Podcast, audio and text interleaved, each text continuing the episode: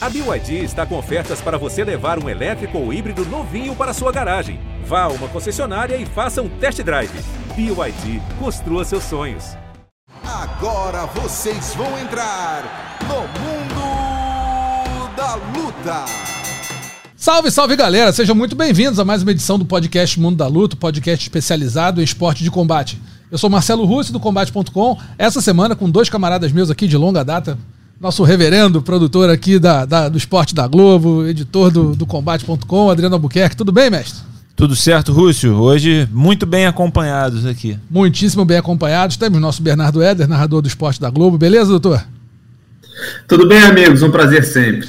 Prazer nosso. E claro, vamos começar aqui falando com a realeza do MMA. Estamos falando de um dos maiores lutadores da história do, do Brasil, do MMA brasileiro. Estamos aqui falando com o nosso Patrício Freire, Patrício Pitbull, campeão peso-pena do Bellator, vai defender o cinturão agora no próximo sábado contra o Alan, Adam Boric, lá, no, lá nos Estados Unidos. Patrício, muito obrigado pela tua presença aqui. A gente sabe que a semana da luta é uma semana difícil para os lutadores, tem muito compromisso, tem também o cansaço, já o desgaste, corte de peso. Mais uma vez, muito obrigado pela sua presença aqui, doutor. Eu que agradeço, para mim é uma satisfação poder falar um pouco aí da nossa trajetória.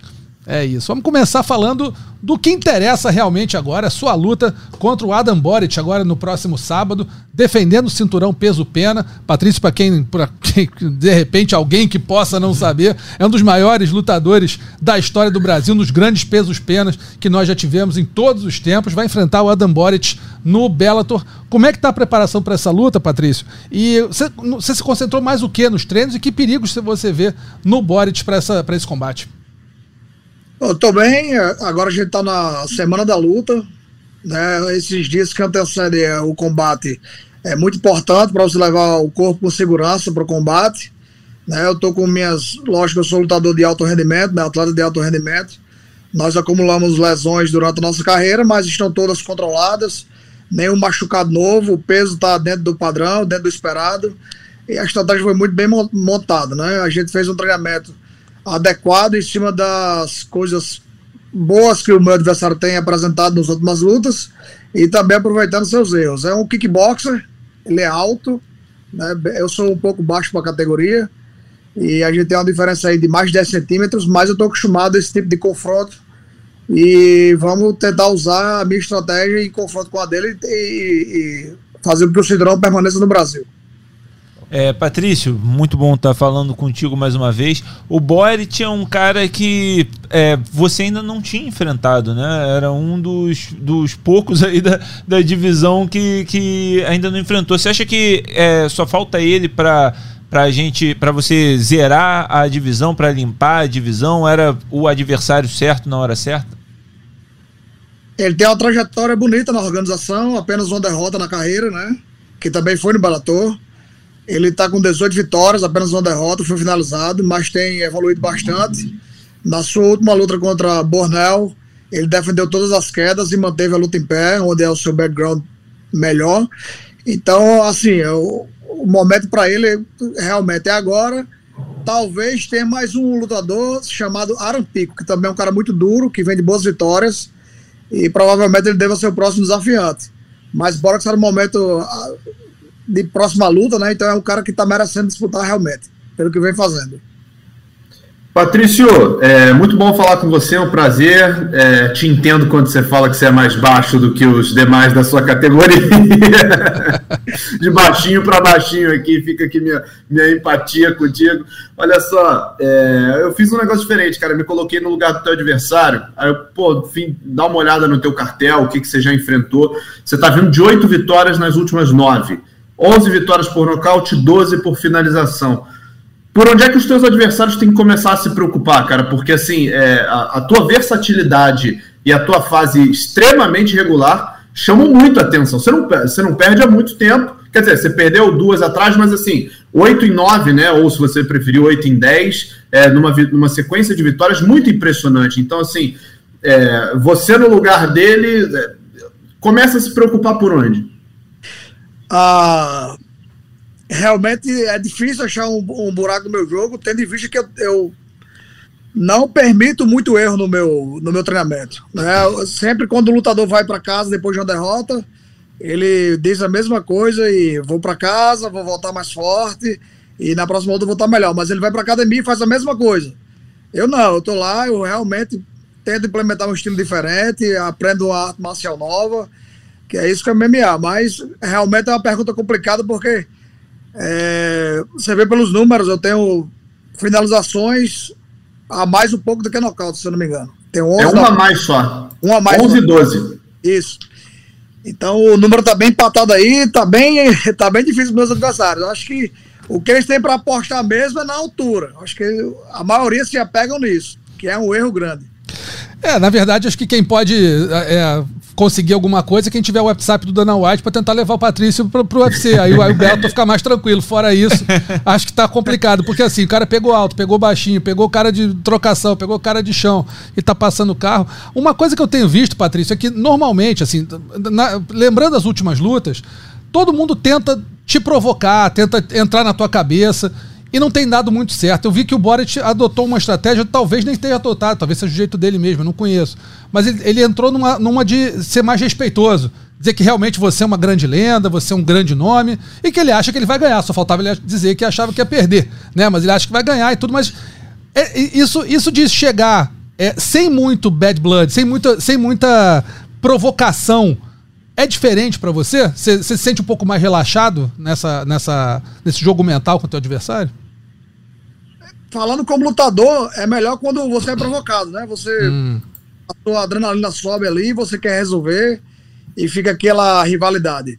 Mas é, agora falando como profissional experiente, para mim tanto faz. Se ele vem é, falando besteira ou se ele vem calmo, respeitoso, eu sei que o objetivo de todos eles é tomar meu cinturão. Então ele vai enfrentar um cara que vai defender o seu sonho e não vai e vai e eu vou estar ligado no 220 com todos as, os aspectos que eles vierem mostrando para mim. Então para mim hoje em dia tanto faz, mas a experiência levou um pouco para amadurecer nesse ponto. Patrício, você mencionou né, na resposta ao Bernardo que você sempre volta e faz uma coisa diferente, você aprende uma arte marcial diferente. Eu queria perguntar sobre é, isso, sobre a sua última luta né, contra o AJ McKee. Você foi, é, venceu a revanche, você está invicto em revanches, né? É, revanche, você perdeu, você vai e recupera de volta aquela, aquela derrota. Foi pô, uma luta brilhante da sua parte. Eu queria saber o que, que você treinou, o que, que você fez diferente, o que, que você aprendeu diferente naquele camp que acabou fazendo a diferença nessa revanche. Bom, é, respondendo no geral, eu gosto de treinar bastante karatê, que é uma arte marcial fora da curva para o MMA. Treino muito taekwondo também, apesar de não ter mostrado muito minhas habilidades chutando. Eu tenho um jogo muito, muito sólido, muito forte, treino já há bastante tempo. E, assim, é melhor ter essa arma do, e, e, e, não precisar.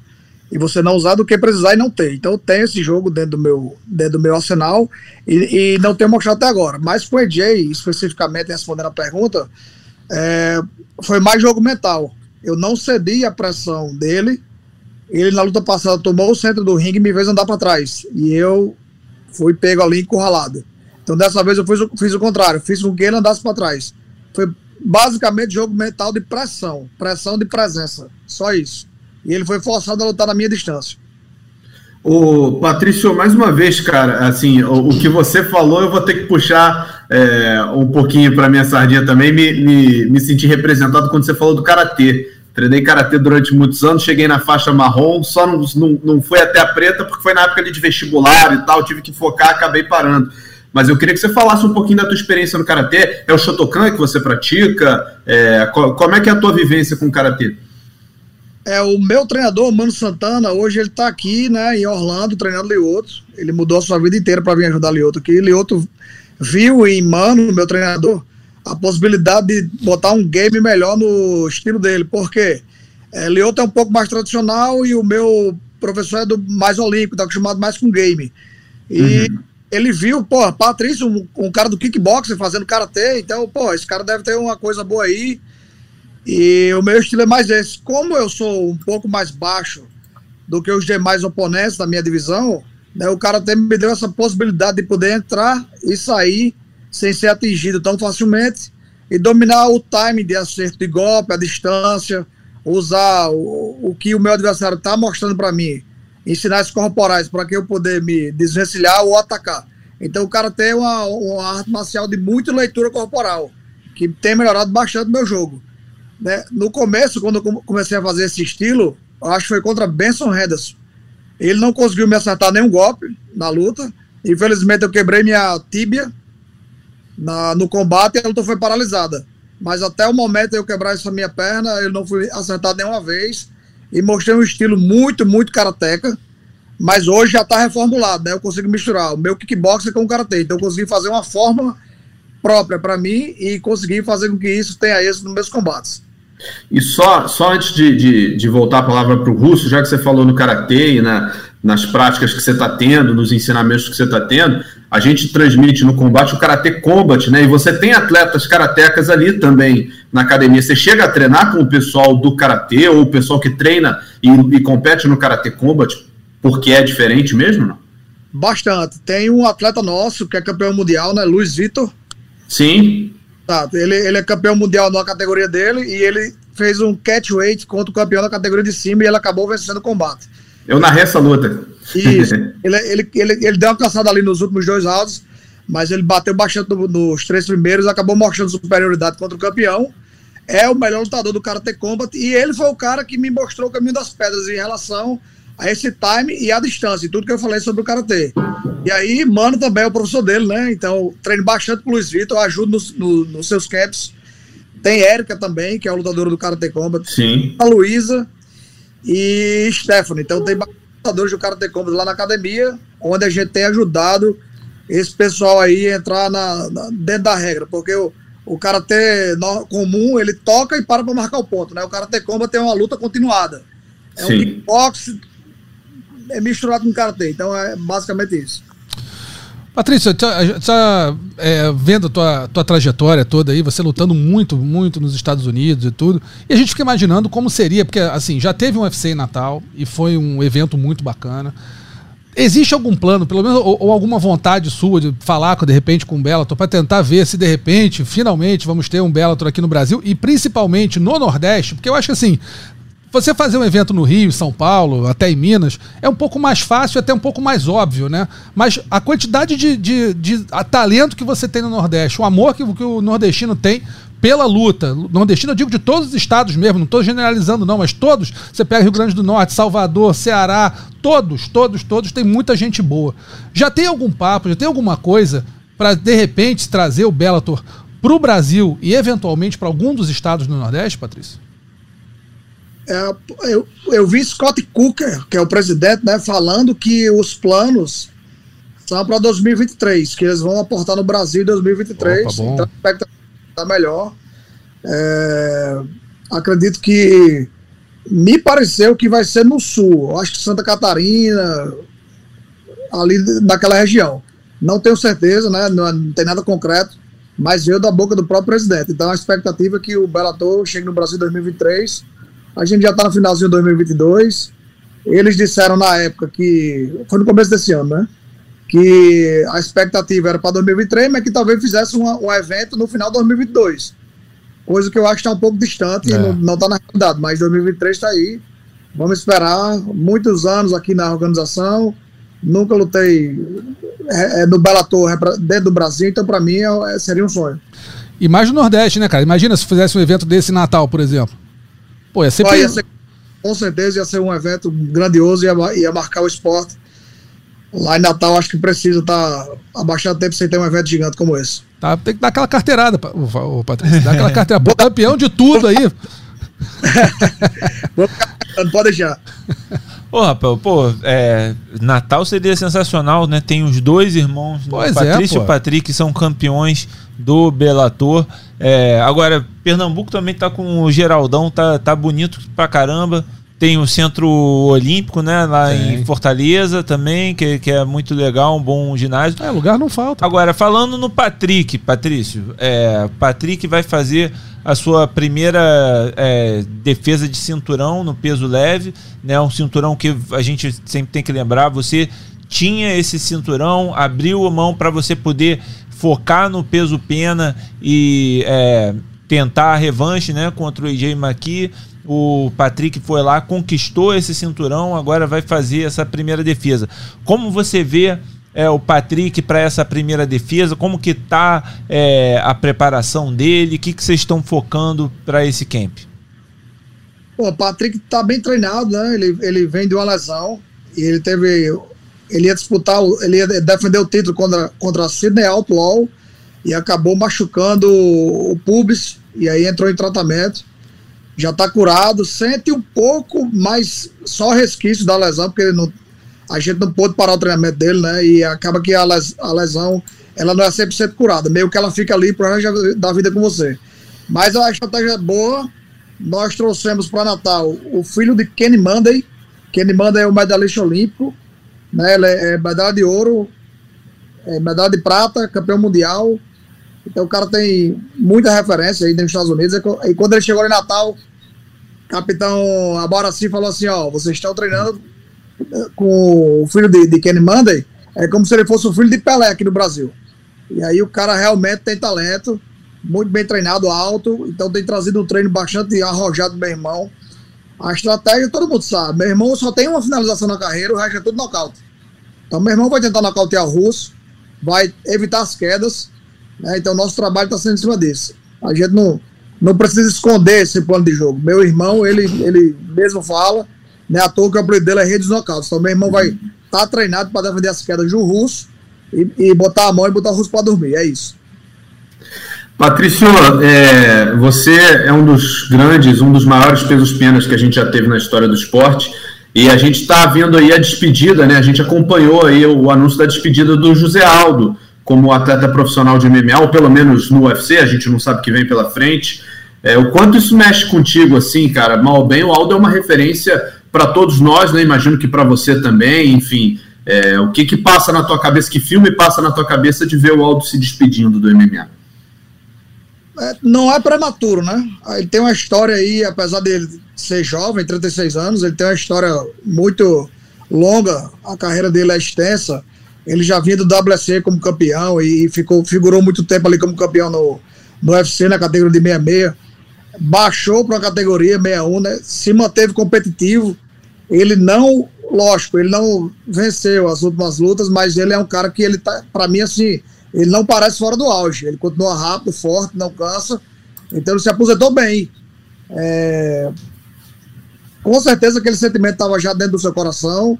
Ele ouviu o conselho do aposentou. Mas eu acho que é momentâneo. A gente, quando é lutador, passa muito tempo das nossas vidas nos dedicando a esse esporte e, é, e é, quando a gente tá calmo, vai para casa e curte o filhinho que nasceu, aquela vontade depois vem, bate no nosso coração e a gente figura de novo. Nada impede que José Aldo volte lá e faça uma super luta contra alguém com a história parecida com a dele. Sim. Então, isso aí, o mundo tá aberto, as possibilidades são grandes. Tá rolando uma treta aí entre ele e, e Popó. Então, de repente, a gente vê, vê os dois no confronto aí no box, né? Então, eu acho que é isso. As portas estão abertas, a Alta tem uma história bonita, deixou números relevantes aí para o esporte Total. e para sempre. Falando nisso, de boxe, eventualmente grandes lutas, passa pela tua cabeça algum dia? Eu sei que você está muito focado na sua luta, na sua carreira hoje no MMA. Você é um cara, pô, é, talvez o grande nome do Bellator em todos os tempos, mas o futuro está logo ali. A gente né, vê que chega rápido. Você tem na tua cabeça alguma ideia de eventualmente fazer lutar outro, outra modalidade ou fazer luta, super lutas? Porque de repente, cara, podia ter uma luta de boxe Patrício Pitbull e José Aldo aí, vai saber. Isso pararia, certamente pararia tudo. Então, tô jogando aqui a ideia, de repente, vai, vai que você acha legal. Não, com certeza. A, a minha organização né, é promovida pela Showtime. Showtime, para quem não sabe, é uma grande televisão aqui nos Estados Unidos que promove, né? Tá promovendo agora a luta daqueles youtubers. É, Jake Paul, por exemplo, ele tá contra Anderson Silva e vai ser promovido pela Showtime. Então, os caras têm parceria com o Floyd Mayweather, todos esses caras grandes do boxe, a Showtime tá ali envolvida. Então, eu acho que até o Floyd Mayweather contra Conor McGregor foi pela Showtime. Então, acho que tá bem fácil, na verdade.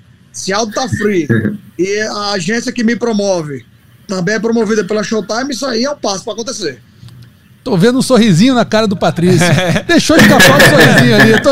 Mas eu, vou o que é? Espinosa, eu vou- eu comentar com o Espinosa isso daí. Eu acho que ele vai comprar a briga. É, de repente, cara, temos aí uma imensa luta, que se não é no MMA, pelo menos no boxe, você vai botar os dois grandes pesos penas da história do, do Brasil e talvez do mundo pra se enfrentar na lutinha de boxe. Olha, eu pago feliz. Mas sabe o que é? O Patrício, ele já é velho conhecido aqui do podcast, né? O Patrício, né, sempre tem que agradecer muito, porque ele está sempre disposto a É vir verdade. aqui no podcast, já participou dezenas de vezes, e algumas vezes a gente já falou nisso, né?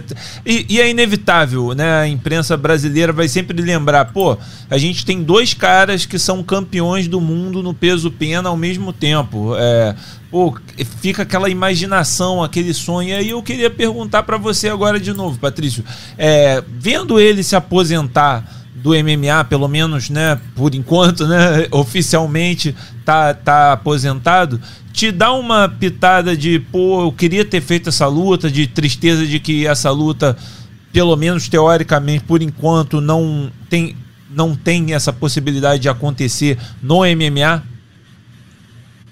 Fica, né? Assim, acho que tem, tem espaço para todo mundo. Ele, ao mesmo tempo que figurou no UFC e segurou o cinturão dele muito tempo, eu fiz uma história muito parecida no Bellator e sigo até hoje como campeão, né? Lógico, eu sei que o campeão é, é coisa momentânea. A gente não pode ter esse ego que vai ser, vai segurar essa peça para sempre. Um dia vai vir alguém e vai tomar ele de você. Já tomaram de mim, né? Mas eu tomei ele de volta. Mas eu sei que isso vai passar. E tendo o Aldo aposentado aí, como todo mundo dizia, ah, eu, quem é o melhor, vamos saber, então tira tema, não vai ter. É, Na teoria, né? Mas, como eu te falei, acho que as possibilidades melhoraram agora. Na minha, na minha visão, acho que é mais possível agora do que antes. Legal, isso. legal. É, e, e tem alguma lembrança, é, Patrício, do, do Aldo, assim, que, que te marcou, alguma coisa? Eu não sei se você conheceu ele, se você é, trocou ideia já com ele, teve alguma coisa que te marcou nessa relação? Troquei ideia com ele sim no, no vestiário, acho que eu tava ajudando o Raoni, se eu não me engano. Segurando a manopla, ajudando. A gente os brasileiros se encontraram ali no vestiário e tava todo mundo junto. Eu era é, colega de Dudu Dantas, né? Que ele figurava também no Bellator, então a gente tava ali no mesmo vestiário.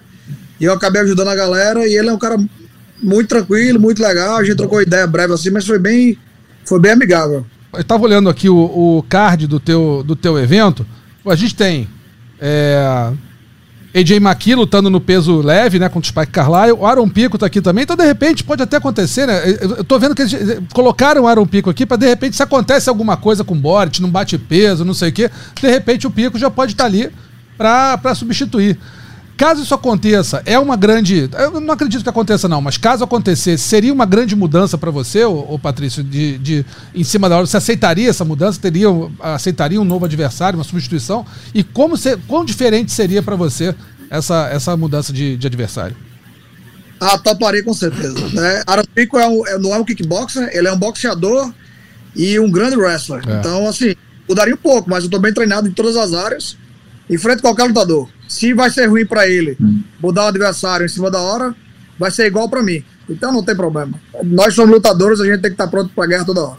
Mas essa é uma luta que podia vender bem, né, Patrício? Com um tempo assim. Então acho que eles estão bem tão, tão é, preparando essa luta aí para acontecer. Você vencendo o Boric, ele é, vencendo o Jeremy Kennedy para de repente promover essa luta bem. Você acha que é uma luta que teria um bom potencial aí de venda, que te interessaria fazer essa promoção? Acho que sim. Eu acho que botaram, botaram ele no mesmo card, já apontando quem vai ser o próximo. Eu acho que isso é proposital. Na verdade, tá bem nítido pra mim. Assim, é, pra você ter ideia, o Adam Borges é tão bom, é tão bom que ele foi contratado, ele não era nem de maior de idade ainda. Ele não tinha nenhuma luta. O Bellator já pagava ele por ele ter feito pré-contrato e ficado na organização. O, Então, o cara Aaron o Bellator Pico, né? Tem- é, o Bellator tem segurado ele assim desde quando ele não tinha nenhuma luta. Então o cara é um prospecto, ele era promessa de medalha de ouro nas Olimpíadas. Então é bastante conhecido dos Estados Unidos, é um cara que apesar de ser wrestler, ele tem as mãos muito muito potentes. Então acho que a luta que venderia bem sim. Patrício, é, você vai defender teu cinturão peso-pena, é, você tem é, estabelecido um, um, reinado, uma dominância na categoria, é, o quanto te interessa o quanto você conversa sobre superluta ou sobre num futuro, de repente, você subir um pouquinho para os 70 para não precisar se desgastar tanto com perda de peso? Ou você acha que está tranquilo, que 66 é um peso que você bate legal? O que, que você planeja para o teu futuro depois dessa, dessa defesa? É, eu já tenho os egos né, de vitórias por cinturão aqui na organização. Eu acho que na categoria devo ter o maior número de knockouts e finalizações também, e maior número de vitórias. Então eu acho que eu bati todos os recordes, mas eu quero deixar esse recorde um pouco mais extenso. É, pretendo defender esse cinturão contra Borges e contra Pico, se for o próximo. É, depois disso, não, não subirei de categoria, porque meu irmão tá lá. Espero que ele consiga defender esse cinturão também. E talvez eu figure aí na categoria dos, dos galos. É, eu vou tentar fazer essa marca novamente de ser duplo campeão mais uma vez. Coisa que ninguém fez. Pegar o cinturão de três divisões e em épocas diferentes. Então vamos ver se eu consigo fazer com que isso aconteça. É, seria o primeiro é. triple champ. É, né? com certeza. Geral, acho que isso. ninguém fez em nenhuma, nenhuma organização. É, isso daí é marcar a história. Porra. E é, você acha que você que baixa penso, bem, Patrício? Você acha que você já chega? Idade, né? Já tenho com 35 anos. É, tenho já 18 anos desse esporte, quer queira, quer não, é um tempo extenso. Então, os passos que eu tenho que dar na minha carreira tem que ser passos decisivos e passos de lenda. É isso que eu tenho que fazer. É isso. Mas e você, já, baixa já... bem? Você baixa bem, Patrício? Como, como é que é a tua relação aí com o peso? Bom, eu, nas minhas viagens, meu fisiologista me acompanha, né? Eu chamo ele de cientista, porque o cara é bioquímico, é nutricionista, é preparador físico, é faixa preta de jiu-jitsu quinto grau. Já lutou, inclusive lutou contra Minotauro. Bicho, é um cara que entende. Então é possível sim a gente fazer essa descida de peso. Lógico que vai ter o, o sofrimento, mas fisiologicamente falando, eu, eu posso bater. Já fez algum teste? A gente vai fazer agora uma estratégia de descida de peso em relação a passou essa luta, eu vou ter um teto mais baixo. Eu vou, eu, por exemplo, geralmente eu, eu subo para 78 quilos. Dessa próxima luta eu vou subir só para 75. Uhum. E da próxima só para 72. E daí começar a baixar o peso, porque a gente sabe que envolve massa magra e eu vou ter que perder um pouco de músculo. Sim. Então a ideia é que eu me adapte bem sem perder as minhas valências físicas, né? Então essa é a estratégia. Tá perfeito. Patrício, Caramba. olha, tô, tô, impressionado. Acho, assim, não vou duvidar de você hora nenhuma. Já vi você fazer coisa que ninguém imaginava que fosse fazer. Então, tô acreditando. Deve dar para chegar no peso galo. E chegar no peso galo significa você vai fazer o teto 72, tem que baixar para 61, 11 quilos a menos. Não é fácil. Você não é um cara gordo. Você não é um cara. Você tem muito pouco de onde tirar. Como você falou, tem que tirar aí a, a, o seu, a sua massa magra, perder músculo, né? Então, torcendo para dar tudo certo. Te agradeço demais a presença aqui no podcast. Bom fim de preparação aí. Tomara que dê tudo certo. Vai conseguir bater o peso com certeza. Muito obrigado de novo por ceder esse tempo num momento tão brabo da, da preparação que é a semana que antecede a luta. Boa sorte, torcemos por você aqui contra o Adam Boric e, se Deus quiser, contra o Aaron Pico. E quem for campeão do peso galo, se prepare que o homem está chegando. Muito obrigado. ah, obrigado a vocês, eu que agradeço a oportunidade. Sempre que possível estarei aqui falando um pouco da minha trajetória, das minhas próximas lutas, próximos objetivos. Com a satisfação. A gente que agradece. Valeu, um abração, valeu, Patrício. Valeu, obrigado, galera. Valeu, valeu, tchau, tchau. Tá aí então, Patrício Pitbull conversou com a gente. E olha, aqui é no pique, é um depois do outro. Já pode soltar aí, Maria. olha aqui, depois de Patrício Pitbull, quem é que chega? Chega ele, a lenda, Jailton Malhadinho. Tudo bom, doutor? Como é que você tá? Fala, tudo bem, graças a Deus. Tudo certinho? Treinando, treinando duro todo dia. Tá aí, Jailton Malhadinho, que começou no UFC, vai enfrentar o, o Shamil Abdurakhimov no UFC 280, certo? Isso. Lá em Abu Dhabi. E, cara, começou no peso meio pesado, migrou pro peso pesado. Queria saber, o, o Malhadinho, o seguinte: o que, que te motivou a tomar essa decisão de ir pro peso pesado? É, é se sentir melhor, não precisar cortar tanto peso, ou não cortar peso nenhum é, ver que a categoria não é tão profunda quanto as outras e que você poderia se dar bem numa, numa diante dos adversários que você tinha à mão. Que que você, que que você, como que chegou essa ideia de fi, subir e ficar no peso pesado? É, como você falou aí, né, essa, esses dois itens aí, é, é a categoria rasa, né, que, que tem a chegar no cinturão muito rápido e e que você não baixa peso, né? Você, vai lutar forte, né? Eu sou um cara que vida 93, Paulo é tudo pesado é tranquilo para mim. Ele, ele precisa baixar peso e outro fator é que não tem ninguém com, com um estilo de jogo assim parecido com o meu, entendeu? Então a gente, a gente, a gente, a gente trabalhou isso aí e acabou optando para de peso pesado.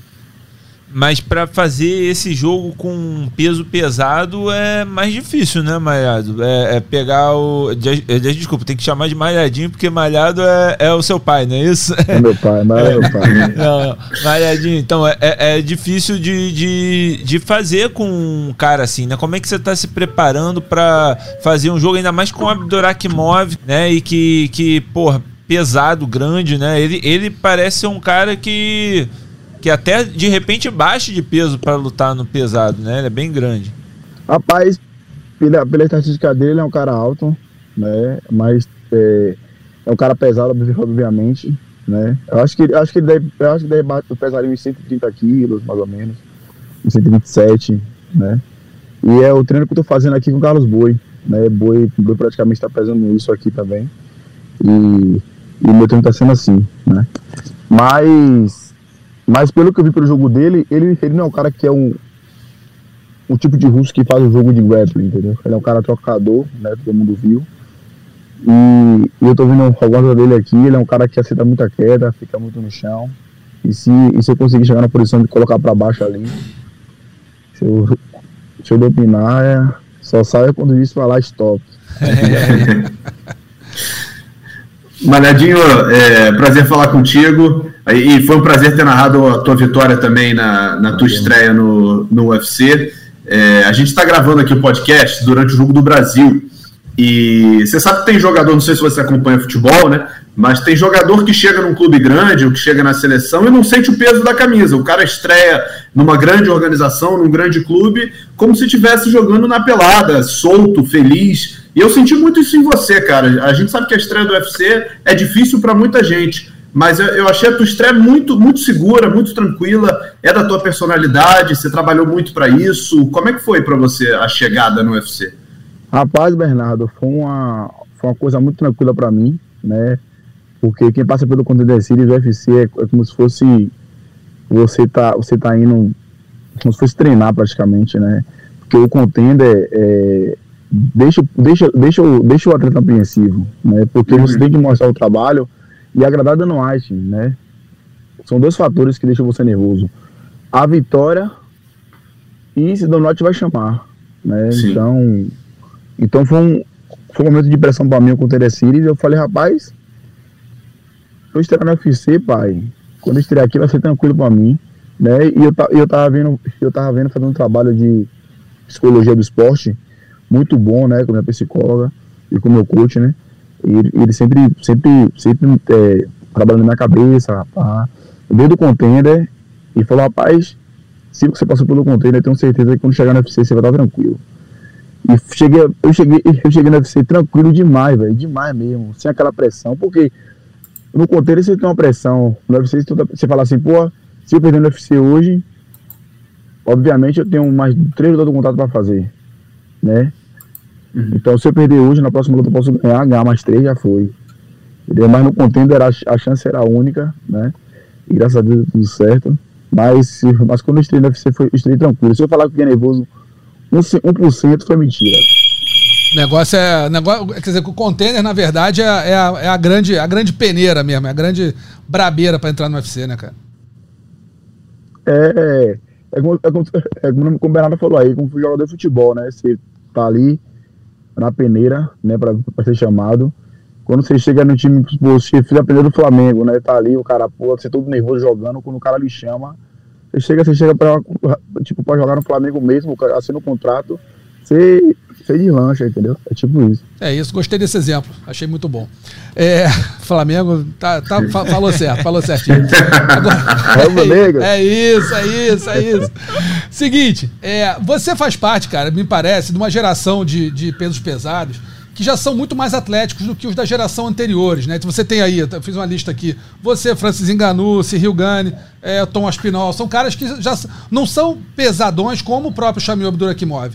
Então, assim, essa, essa, essa mudança de perfil do lutador do peso pesado para você é algo que chegou para ficar? E eu emendo uma outra pergunta que é a seguinte: é, você tem a, a, a tua velocidade acho que é, é, o grande, é a grande, a grande estratégia que você vai usar contra o Abdul Akimov, né? Porque ele é, um, como você falou, é um cara grandão, um cara pesado, mas está longe de ser um cara é, rápido, ágil. Então, assim, o caminho que você vai usar provavelmente vai ser da, a, atacar em velocidade tentar derrubar o quanto antes, né? Isso mesmo, né? Na verdade, a categoria está se modificando, né? Todo mundo está vendo isso.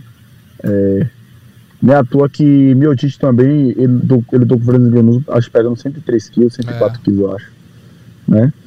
E a categoria tá mudando, né? Todo mundo tá vendo isso, então quem for pesadinho vai ficando para trás que a, a, galera do do ó, da, galera da do ferro, né? tá chegando. da força bruta tá chegando e na verdade, pô, eu faço meu treino aqui todo de trocação assim, MMA em si com o Boi. O Boi é um cara muito rápido para a categoria também. É. É um cara que tem um boxe excepcional, muito rápido, e eu acho que acho que Xamil não tem o que Boi tem, né? Essa velocidade, entendeu? Então, eu tô, eu, eu tô fazendo um trabalho muito, muito, muito, muito, muito bom de velocidade, né? Entrando nas quedas, trocando porrada, muito bom, saindo, golpeando, fazendo tudo. Porque eu sei que a categoria tem essa, tipo assim, tem, tem como nome é? essa deficiência, né? Que os caras estão brigando ali por uma mão, se a mão pegar, já foi. Se não pegar, esqueça gás o gás já era. Então, é, é, o momento de chegar, sentir a luta, ver como é que vai ser. Né? Quem sabe eu, eu troco porrada com ele aí. Né? Ô Malhadinho, é, e essa luta, né, é uma luta que era para ter acontecido no 279, né, é, ele teve problemas aí com o visto, né, para entrar nos Estados Unidos. Você foi, pediu para a luta sendo no 280 em Abu Dhabi e eles é, atenderam o pedido. Era uma coisa que eu, sinceramente, eu meio que desacreditei. Eu pensei, cara, tá muito em cima, o card já tinha acho que 15 lutas, 15 ou 16 lutas, pensei, cara, não vai acontecer, infelizmente. Mas eles, não sei, derrubaram uma luta, ajeitaram ali e colocaram a luta para acontecer. Eu queria que você passasse assim o, o, bastidor de como que foi essa negociação, como que vocês conseguiram é, fazer acontecer a luta em Abu Dhabi, né, agora com tão pouco tempo de antecedência. Rapaz, é, eu nem sabia que ia lutar em Abu Dhabi, né? Porque eu falei, pô, eu tô, eu tô lutando aqui hoje, já pensando no Brasil, né? Falei, rapaz, eu vou puxar a luta pro Brasil. Aí eu lutei, pan, ganhei, só que meus treinadores estavam falando comigo, na parte de fora, velho, eu tenho um negócio pra falar você, peça chamil, peça chamil pra lutar em Abu Dhabi. Eu falei, não, pô, não vou, não vou lutar mais não. O cara, peça, peça. Aí chegou na hora lá, eu falei, papá. Aí quando a gente tava voltando, quando gente, na verdade, ele tá saindo do cage, né? Na hora ali, naquela agonia, pan, e meu treinador atrás, Eric Marinho, o Kong, falando comigo, rapaz, é, você voltou para alinhar, não sei o que, pá. Nick falou que vai botar você em Abu Dhabi. Nick falou que, que se, se você não tiver nenhuma lesão, vai colocar você em Abu Dhabi. Aí eu falei, meu Deus do céu, é sério, velho? E quanto a Chamil, eu falei, meu Deus do céu, já foi.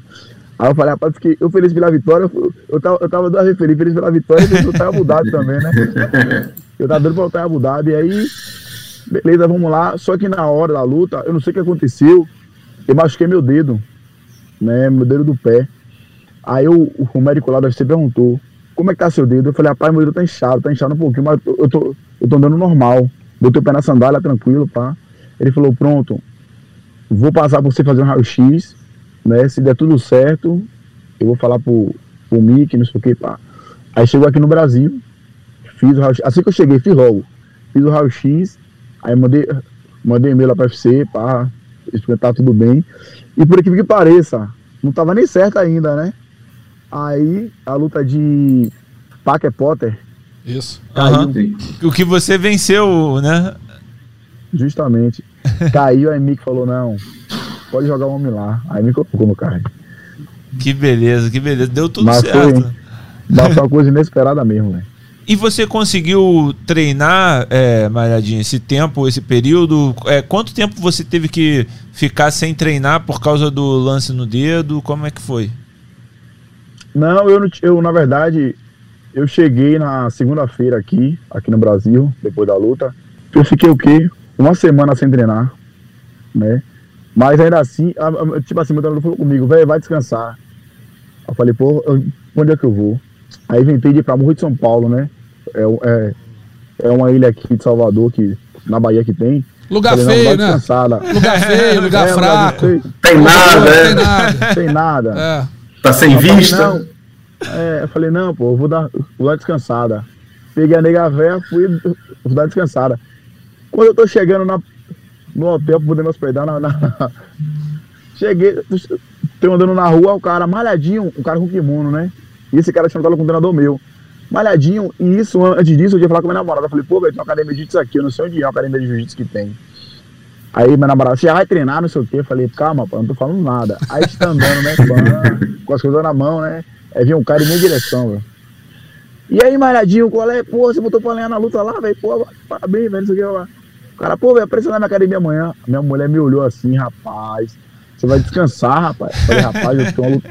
Aí eu, eu, eu apertei o psicológico dela, né? Eu falei, rapaz, eu tenho uma luta pra fazer, só depende só do resultado lá. Se os caras aceitarem. Mas, em compensação, fazer pelo menos esse treino, só, só esse treino, beleza.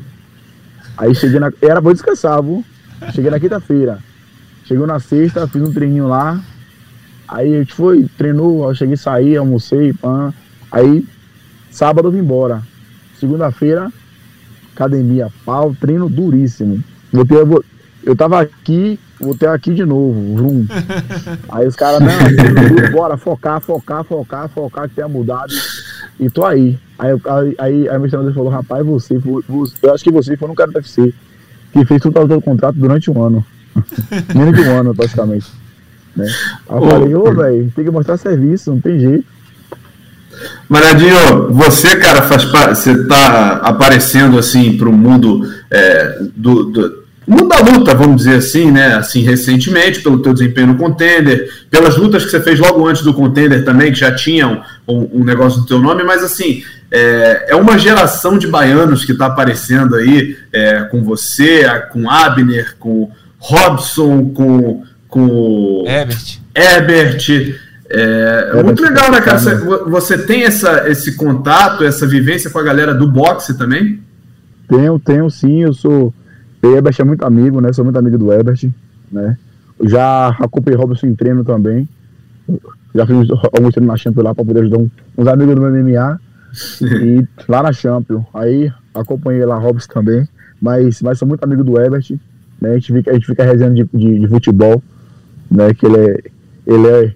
Ele é Bahia e eu sou Vitória aqui em Salvador. A gente, a gente fica na resenha. Né? E na verdade, essa safra de, de baiano que tá chegando aí se destacando, né? Eu acho que eu acho que aqui ainda falta muita gente para aparecer, né? O que falta pra gente aqui é estrutura, que aqui a gente não tem. Entendeu? Se tivesse um, um- uma boa estrutura pra galera investir, né, ajudar o esporte mesmo, a gente a gente ia ter muito, muito, muito mais gente. Inclusive tem até um amigo meu, velho, de treino, né? Ele, ele luta de 66. É, Lázaro, o nome dele é Lázaro Mascarenhas, tá vindo de oito vitórias, eu acho. Menino bom demais, velho. Bom, bom, bom mesmo. Menino muito bom. Muito bom mesmo. Tá se destacando muito no MMA. Tem Lucas Padeiro também.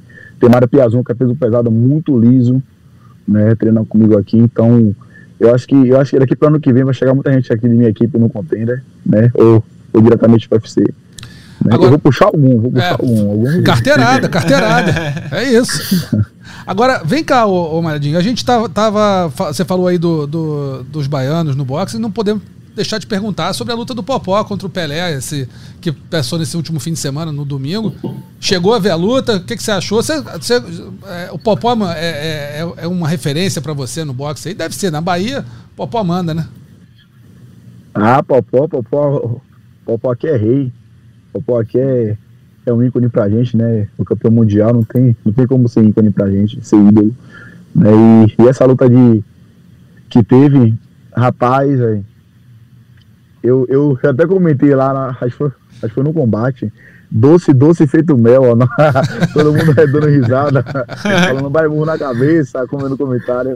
Rapaz, foi, Rapaz, velho, na verdade, acho que se for, se for pra trocação com o Popó, o Popó tem a mão de pedra mesmo. O Popó é. E, e- e, tipo assim, é um cara que treina. Popó, quando ele para pra treinar, pai, sai de baixo. É Popó aquilo, né, cara? valendo. 40 e poucos anos, mas, pô, tetracampeão mundial, não é qualquer um, né? Não esquece. Não é. Não esquece, não esquece É nunca. É que nem, É que nem você andar de bicicleta. É. Você nunca esquece. Não esquece, não vai esquecer. E vem cá, só para eu emendar uma outra pergunta aqui do passar para Adriano. É, você falou que vai lutar, você estava pensando em lutar no Brasil, acabou aparecendo Abu Dhabi no meio, mas o plano de lutar no Brasil permanece? Tá indo bem nessa luta aí, não, não se lesionando. Já vai fazer campanha para lutar no Brasil também, em janeiro? Rapaz, a gente, é, tipo assim, na verdade, a gente, a gente tá vendo aqui, né, de, direitinho, como viu uma sequência de luta muito, muito intensa, né, o corpo pede descanso, um descanso maior, porque fazer camp, você sabe que fazer camp é complicado, é, é, você tem que se dedicar muito, né, bastante, 100%. A gente tá, a gente tá pensando aqui direitinho se vai pegar ou não, entendeu? Mas já teve conversa? Porque se você, porque se você for ver, assim, desde, deixa eu ver, fevereiro, acho que é fevereiro que eu tô com o Marcos, eu acho. Foi desde fevereiro que eu venho treinando constantemente fazendo as lutas da UFC, entendeu? Eu tenho que dar um Já vou pra quarta luta, pra quarta luta esse ano. É isso. e tá com a cara lisa, Mas... quer dizer, tá bem, né? Com dois meses é. ainda pra, pra, de, de ano pra, sobrando, né? É isso. Ó, oh, Malhadinho. Quem sabe? Tomara que, tomara que fique assim até dia 22. Vai ficar, vai ficar, vai ficar. Não vou dizer que tá bonito, mas tá bom. É isso. Gostei, aí já não mentiu. ô, ô Malhadinho, você falou do Vitória, que você é, é, torcedor do Vitória, e se não me engano, vi um vídeo seu no seu Instagram, no Barradão, levantando a torcida, né? Você foi para campo, pra, na trave, levantou a torcida. Como é que tá sendo assim? Você tá com uma relação boa com o clube? Tem feito alguma ação? Subiu agora, né? eles? né?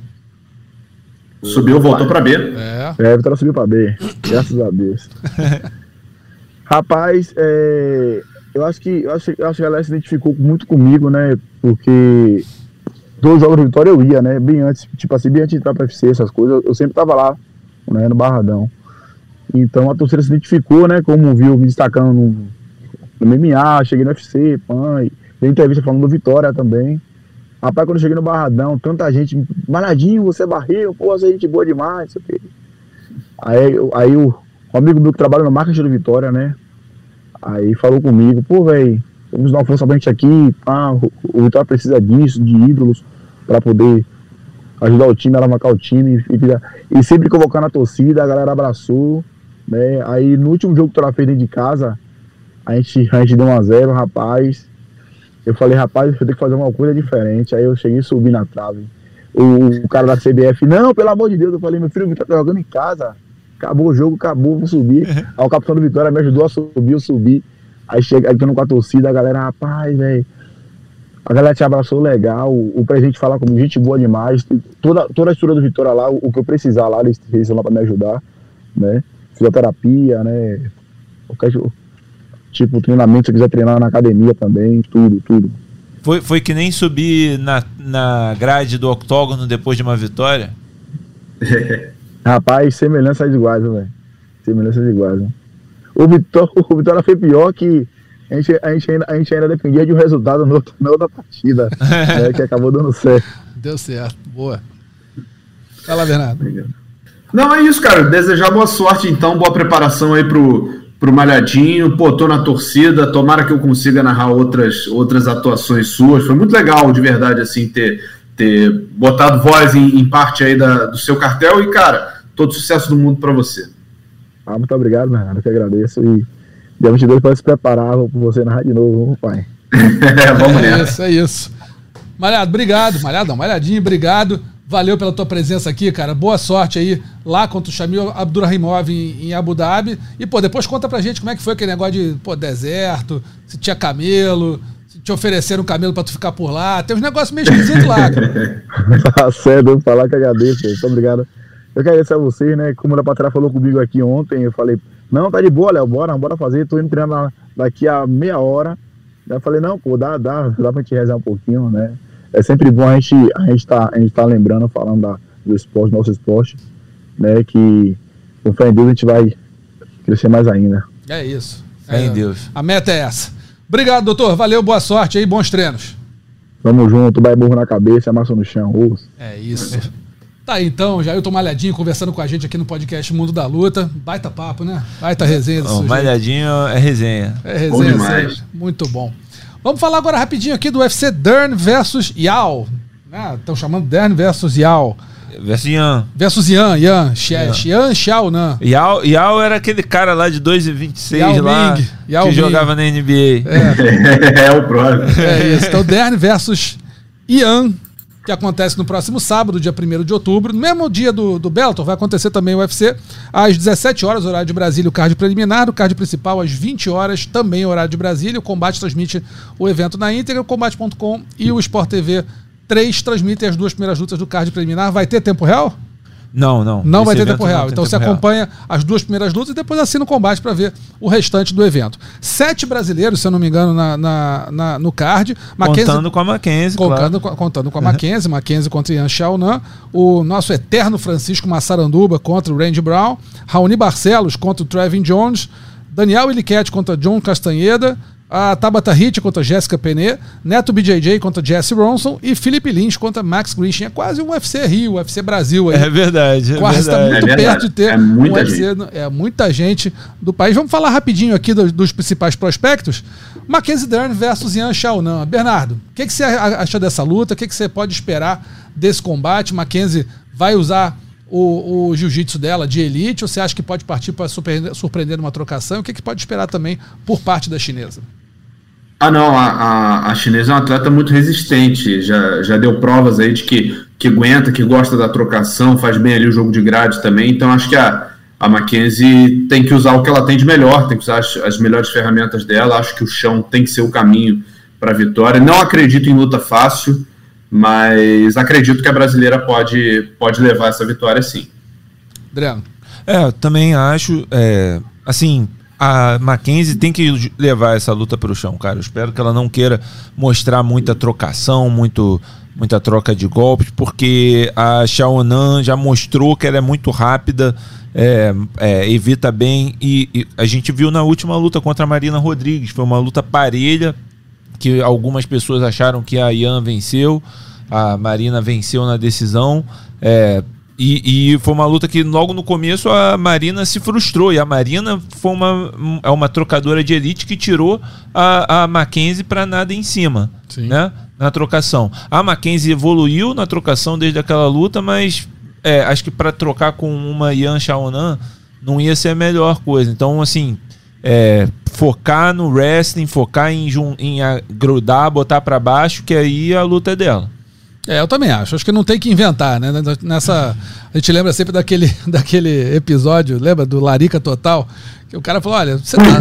lembra? Não sei se você vai lembrar. Bernardo Eu sou fã demais, eu lembro de tudo porque eu sou tá- muito você fã, tá no eu mar. vejo Larica Total até hoje. Pois é, eu, eu vejo alguns também. Então, assim, pô, você tá no mar, tá, o navio afundou, você tá no mar, vem o tubarão, você vai fazer o quê? Vai nadar borboleta? Pô, nada crawl, meu amigo, nada crawl. De crawl. É isso, vai de crawl, não tem o que inventar. Então, Mackenzie Dern não pode inventar, vai ter que pegar, fazer o, o, o que sabe fazer, o que é mais eficiente fazer. Não, ó, o tubarão tá ali, você vai inventar de nadar borboleta? Não vai. Cara, leva pro chão, tenta. Bernardo gosta pra caramba. Crianças, vamos! É isso aí, Ah, tem- quem pegar a referência pegou, não adianta, não tem jeito. Larica procurar, Total, tem no YouTube, Total tem no YouTube. muito parte da, da minha adolescência. Não tem como negar. Pois é, então assim, acho que a Mackenzie tem mais é que ir é, para levar essa luta pro chão, não tem o que fazer. No chão, acho que ela leva grande vantagem em cima da Yan Xiaonan, não pode reinventar de trocar para correr o risco na luta principal de se distanciar ainda mais de uma eventual disputa de cinturão. Tem, agora eu vou perguntar para vocês no geral aqui, que luta vocês estão mais é, ansiosos para ver aqui? Vou começar com o Adriano. Ah, sem dúvida, o Randy Brown e o Massaranduba. Eu vejo o Randy Brown como favorito nessa luta. É uma luta difícil, muito difícil para o Massaranduba e que eu acho justamente que tem que ser a mesma coisa da Mackenzie. Tem que grudar e tentar levar essa luta para o chão. Porque se ficar em cima, cara, o cara é comprido, é cheio de quina também e- e tem uma trocação lá que é meio esquisita, meio estranha, que você acha que não vai fazer nada, que ele tá de zoação, mas ele acerta, pontua, e a gente viu ele ganhar algumas lutas assim, que a gente até achava que ele perdeu, mas os juízes vão e acabam dando para ele a vitória. Então, assim, é uma luta complicada, confio no Massaranduba, o cara tá evoluindo é, bastante, e mas o caminho é esse, é grudar botar para baixo, sujar a luta, porque se for deixar o cara trocar na distância, meu, já era. Concorda, Bernardo? Essa é a luta que você está mais é, pilhado Concordo, acho, acho a luta mais, mais complicada, justamente por essa questão da distância, né? Pela, pela, pelo, pela envergadura né, do, do Randy Brown, tamanho das pernas, tamanho dos braços. E acho que a Tabata Hitch também não vai ter vida fácil contra a Jessica Penny. Eu, eu, sinceramente não acho que a Jessica Penny seja uma, uma lutadora excepcional ou um, tenha grandes qualidades em alguma área da luta, seja diferente, como a Mackenzie é no jiu-jitsu, a Jessica Penny não é em nenhuma área da luta, mas é uma lutadora experiente que já está no UFC há muito tempo, conhece os caminhos, então. E a Tabata Hitch, por mais que também tenha um, um cartel interessante, tenha vivido em outros eventos durante boa parte da carreira, está se construindo ainda no UFC e a Jessica Penny pode causar alguma complicação, mais pela experiência, pelo, pela veteranice, digamos assim, do que propriamente pelo jogo. Pela envergadura, pela altura também, né, Bernardo? A Penny é mais alta e mais comprida. A Rich, é, ela é baixinha, assim, mas... pra, compacta, né? Ela é muito forte, mas ela é compacta para categoria, eu acho. É, mas eu, eu vou te falar, Adriano, assim, eu, eu não vejo nem a Jessica Penny usar isso tanto. É, é uma qualidade que ela poderia usar, mas ela tem lutas aí, por exemplo, contra a Jéssica Batistaca e contra outras atletas menores do que ela, em que ela não soube administrar bem essa situação. Certo. É, ela sofre com golpes no corpo, ela dá essa brecha. É então, é, eu acho que a Tabata pode se dar bem, só tem que tomar essa, esse cuidado pela experiência da, da adversária. É, eu, eu concordo. Na verdade, eu acho que a Jéssica Penny podia é, seguir o caminho da Jéssica A e meter o pé. Já, pra mim, já está fazendo uma hora extra gigantesca no UFC. Acho ela uma lutadora bem limitada. Torcer muito para Tabata Hit carimbar essa, essa, esse tchau tchau da Jéssica Penny no UFC. A luta, eu concordo que a luta é mais, mais que eu tô mais ansioso para ver a do Massaranduba mesmo, além da, da Mackenzie, mas eu não vou deixar o Raoni Barcelos de lado não. Acho que essa luta dele com o Trevin Jones é uma baita luta. Acho que é importante pro Raoni, ele tá, deve estar tá, é, querendo muito lutar, faz muito tempo que ele não luta, né? E, e, e é uma luta difícil né, e ele vem de derrotas seguidas. Vem né? de derrotas seguidas. Então é um momento complicado para o Raoni. Então acho que essa luta é uma luta decisiva, uma luta chave aí para o brasileiro. Estou com uma atenção especial nesse combate. A gente lembra que o UFC Dern versus Ian acontece no próximo sábado, dia 1 de outubro, eh, às 17 horas, horário de Brasília, no card preliminar, o card principal, às 8 horas da noite, também horário de Brasília. Vamos rapidinho aqui para os destaques da semana, nocaute e finalização. Essa semana acho que não teve vergonha da semana. Não vou, se alguém tiver, pode levantar aí, mas é, eu, eu não, não, achei nenhuma, não. Primeiro, os nocautes da semana, sempre lembrando que os, os vídeos dos nocautes e finaliza, dos candidatos a nocaute e finalização da semana estão na nota do, do podcast lá no combate.com. Você pode entrar, ver se concorda ou discorda do que a gente eleger aqui. É, candidatos a nocaute da semana são três. O Dinho Alves, um direto, o nocaute, nocauteou o Christian Figueiredo, né, do Fight Music Show, o número 2. Os, os, três candidatos são do Fight Music Show. Número 2, Dinho Alves em cima do Christian Figueiredo, Edivan Pé de Sapo em cima do Alisson Vicente, um direto também, e o Luan Miau, direto cotovelado em cima do William Patolino. Adriano. Olha, é, quero primeiro parabenizar o Dinho Alves, porque o cara é um influenciador digital, cantor, e ele veio com um boxe alinhado. Decente, assim, né? Decente, Muito decente. E, foi, e tá aqui porque o nocaute foi bonito. Ele acertou um jab direto, jab direto. cara assim, perfeito, de manual. É, foi muito bem. Agora, também o Christian, meu irmão, é. porra, ele não. Ele tá muito cru ainda. Eu, eu acho até, que ele não sabia o que ele tava se metendo. É, eu até brinquei no, no, no, na rede social falando que, pô, o Christian eu consigo lutar, bicho. O Christian dá pra, pra fazer um sparringzinho aí comigo que, que eu consigo, mano. Mas é, é tá de parabéns o Dinho, mas o meu nocaute vai ser o Edvan pé de sapo, porque o, a forma como o Alisson Vicente caiu, né, foi uma coisa de louco. Ele tomou é, o direto quando tava acho que caindo meio para é, e vindo para frente, caiu para trás, daqui a pouco dobrou para frente, caiu de cara no chão. Então foi assim, foi um nocaute muito plástico. Bernardo não, eu tô, eu tô com, com o Adriano nessa. É, a, a, plasticidade do, do nocaute aí do Edvan Pé de Sapo realmente tem que ser, tem que ser levantada, fazendo a, a, a menção aí ao Dinho Alves, né? Inclusive, essa luta tem uma história por trás aí, uma treta em podcast, relacionamento, enfim, tinha um componente emocional muito é. forte nessa luta, né? Mas fazer uma menção também ao, ao a outra concorrente, a outra luta concorrente, porque acho que das três lutas era a luta com atletas de maior qualidade, de maior é, é, é, repercussão. William Patolino, um atleta do UFC, finalista do TUF. O Luan Miau é um atleta que também muito experimentado do cenário, então acho que é, pela, pela, é, pelo nome que esses dois atletas têm no cenário nacional e no caso do Patolino internacional, era a luta mais relevante, digamos assim. Mas eu acho que pela plástica eu vou também no, no, no pé de sapo. É, então ficou já decidido aí o Edivan Pé de Sapo. Meu voto é no Luan Miau, exatamente por isso, porque pegou uma, é uma luta mais, mais qualificada, né? Pegou um adversário também melhor e destruiu o Patolino. É, foi muito rápido. Muito rápido. Foi logo no primeiro na primeira round. troca. Isso, na primeira, foi poucos segundos, né? foi, luta. foi. É, menos de um minuto, então tá aí, mas eh, tá eleito o Edvan Pé de Sapo, fazendo menção honrosa aqui ao Luan Miau, que, que venceu o Patolino de forma muito contundente. Finalização da semana também três é, é, concorrentes, cada um de um evento diferente. Luca Poklit, um katagatame invertido, também chamado de Lucanator Choke, sobre o Dante Shiro no Bellator 285. Lionel Aboyer, um mata-leão. Ah, não, Aboyer não, Aborrer, que é um argentino. É. Mata-leão sobre o Nicolas Varela no FFC 53. Ou Timur Serikuli, uma chave de joelho reta sobre o Rinat Abil Kairov no Naisa FC 44. Vou começar com o Bernardo. Cara, esse katagatame invertido é uma loucura, hein? É muito louco. Quem, quem tiver oportunidade, dá uma olhada aí no, no vídeo e tal. A gente deixa o link, né, Rússio? Ah, só pra, não, o vídeo tá confirmar. lá, é só clicar e ver. A galera tem, tem uma opção do vídeo. É uma loucura esse, esse katagatame invertido, confesso a você que eu nunca tinha visto. Se eu fosse só ler né, as opções, eu iria na chave de joelho reta, porque é um, um movimento que muita gente usa como transição ou como tentativa, mas dificilmente alguém realmente pega, alguém bate para a chave de joelho reta no, no MMA, mas o katagatame invertido é, é, é, coisa de maluco. Então, assim, eu me sinto quase que obrigado a votar nele. Adriano, vai nessa? É, eu acho que essa vai ser é, unânime, porque vai. o Poclit, eu nem sabia que tinha esse nome que ele inventou aí para ele. Pois é. Né? é. Sabe como é que é? Os gringos estão sempre tentando puxar a sardinha para ele muito. mesmo. Mas assim, é, cara, nunca tinha visto essa. E quando a gente vê uma assim que a gente nunca viu, geralmente é a finalização da semana. Eu acho que foi muito merecido. Apagou o, o Dante Shiro, né? Exatamente, apagou o Dante Shiro.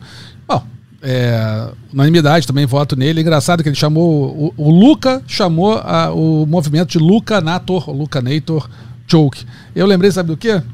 O UFC, acho que foi o UFC 4, UFC 5, não me lembro, que tinha o, o treinador do Kimo. O Kimo lutou contra o Royce no UFC 3. Sim. Era o Joe Son. E aí ele entrou para lutar contra o Keith Hackney. É, e aí a luta dele, que foi bem desagradável, Keith Hackney acertou uns socos nas partes baixas também, é. que eram ruins de ver, mas valia na época. E a luta do Joe Son é simplesmente o Joe Son do. É. o pessoal gostava muito, a galera gosta de meter o próprio nome, inventar uma. O cara inventou uma luta, sei lá. É. O cara chutava maçaneta de porta e falou: não, beleza, agora só eu sei fazer isso. Joe Sondô tá aí a luta dele, do Joe Son. Mas enfim, finalização da semana, o nosso Luca Poclit em cima do Dante Shiro no Bellator 285. Ó, pra vergonha da semana, eu acho que vale mencionar o Shakur Stevenson que não bateu o peso ah, para a luta do é. Robson Conceição, do Robson. né? E perdeu o cinturão na balança, dois cinturões, né? as dois cinturões na balança e assim, né? É, é uma coisa que acontece, é uma coisa de saúde e tudo mais, né? É, a gente não quer julgar. Porém, por, por outro lado, é, ele ficou bem acima do que aconteceu com o Charles, né? O Charles ficou é, meia, meia, libra, libra acima. Gramas, né? O, o, o é, Shakur ficou uma libra e meia, uma libra e seiscentos, que é quase que é 800 gramas, é. mais ou menos. E, e aí o seguinte, aí ele vai, mantém a luta, né, de pé, recebeu 3 milhões pela luta. O Robson, que exigiu uma multa e tal, exigiu receber uma parte da, da bolsa do, do rapaz, terminou ganhando 350 mil. Então, assim, não foi vantagem nenhuma para o Robson. Ele tá ok. Foi quase nenhuma. Ele dobrou a bolsa dele, mas ele ainda ficou muito abaixo da bolsa do Shakur e é, ainda foi enfrentar um cara mais pesado, que, que sof talvez tenha sofrido menos no, no corte de peso, perdeu a luta, né? Então, assim, é, acabou saindo pro, pro Shakur muito barato. Ele tá, perdeu o cinturão, mas provavelmente vai disputar o cinturão na categoria de cima, porque se revelou um astro, né? Também dominou a luta contra o, É, o Robson, e aí é mérito total dele, né? Um, um bom lutador, um excelente lutador. Mas, sim, ficou feio, né? Aquela, aquela coisa, né? Que fica aquele um malandro para ficar mais pesado na hora da luta.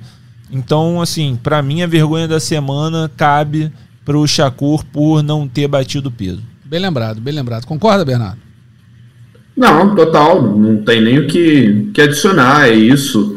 Ficou barato e, e eu lamento porque o Shakur é um, é um atleta de altíssimo nível, é um cara da, que, que desde de, que conquistou a medalha olímpica é, e iniciou a sua trajetória no profissional, você percebe que ele é um lutador diferente, é um cara que vai ter ainda muita coisa para fazer, muita história para escrever e é uma pena que já nessas primeiras disputas de cinturão dele ele, ele esteja passando por isso, né? Ele esteja proporcionando esse tipo de situação. Mas tomara boa sorte para ele. Boa sorte ao Robson também, que fez o seu melhor, fez uma boa luta. O Robson é um, é um menino que a gente ainda vai ficar muito de olho. Tenho certeza que vai voltar a disputar o cinturão. Não sei se contra o Shakur, não sei se esses cinturões estão em breve, mas é um garoto que tem potencial ainda para dar muita alegria para gente. Não, sim, com o, Shakur, com o cinturão vago e o Shakur subindo, é muito capaz dele já fazer a próxima disputa de novo, porque, né, a não ser que ele caia muito no ranking, que eu acho difícil, né, porque ele perdeu para um cara que é um fenômeno, é, de repente ele já vai fazer, sei lá, revanche com Oscar Valdez valendo o ser. cinturão vago da, da WBC, da WBO. De repente, é, é, a gente já vai ouvir em muito breve mesmo. É, pode ser. A gente não, eu não estou muito familiarizado com, com, com a, a logística de lutas aí do, do- do- dessas organizações, mas nada impede. Né? Impedir É. nada impede. Só talvez dificulte porque ele perdeu a luta, mas Sim. nada impede. Senhores, a gente vai ficando por aqui, agradecendo muito a Adriano Albuquerque, mais uma vez aqui com a gente, um dos nossos fundadores aqui do, do podcast. Bernardo Heller também, longa data, sempre participando. E obrigado, doutor. Tamo junto sempre, obrigado. Valeu. A gente lembra que o podcast Mundo da Luta está disponível em todas as notas do combate.com. Você tem o player ali para você ouvir a versão mais atualizada e também nos principais agregadores de podcast do mundo, g.globo barra podcasts, que tem não só o Mundo da Luta, mas todos os podcasts do esporte da Globo, Spotify, Google Podcasts, Apple Podcasts e Pocket Casts. Produção e roteiro foi desse aqui, ó, nosso reverendo Adriano Albuquerque, e a edição vai ser da Vitória Azevedo. Tá bom? Um grande abraço a todo mundo, valeu, até semana que vem. Tchau, tchau. Finalizado. Semana que vem tem mais Mundo da Luta.